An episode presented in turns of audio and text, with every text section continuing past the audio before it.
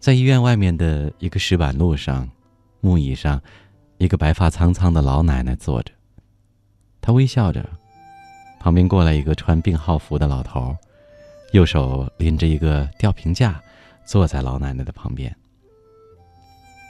过一会儿，老爷爷问道：“哎，老婆子，你老伴儿呢？”老奶奶呆呆的回答：“已经走了。”那你跟我过吧，我可好了。老爷爷说。老奶奶扭头问：“你能让我吃饱吗？”“能啊，这算什么？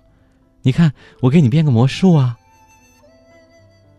老爷爷向老奶奶展示了两只空空的手，然后在老奶奶的耳边变出了一个一块钱的硬币。你看，真厉害！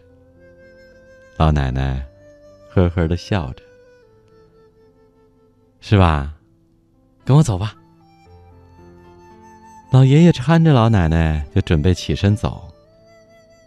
这时候，远处传来一个中年妇女的声音：“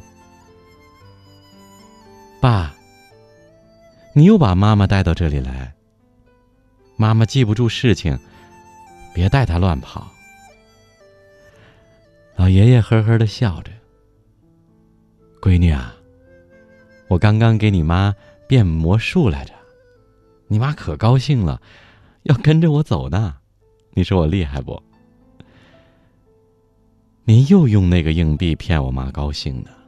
得，您赶紧啊，回病房，我带着我妈先回家，下午啊。”我再来照顾着您，走了啊！看着他们渐渐的走远，老爷爷坐在木椅上，嘿嘿的笑着。我这招啊，就愿意骗你一辈子，也只能骗你一辈子。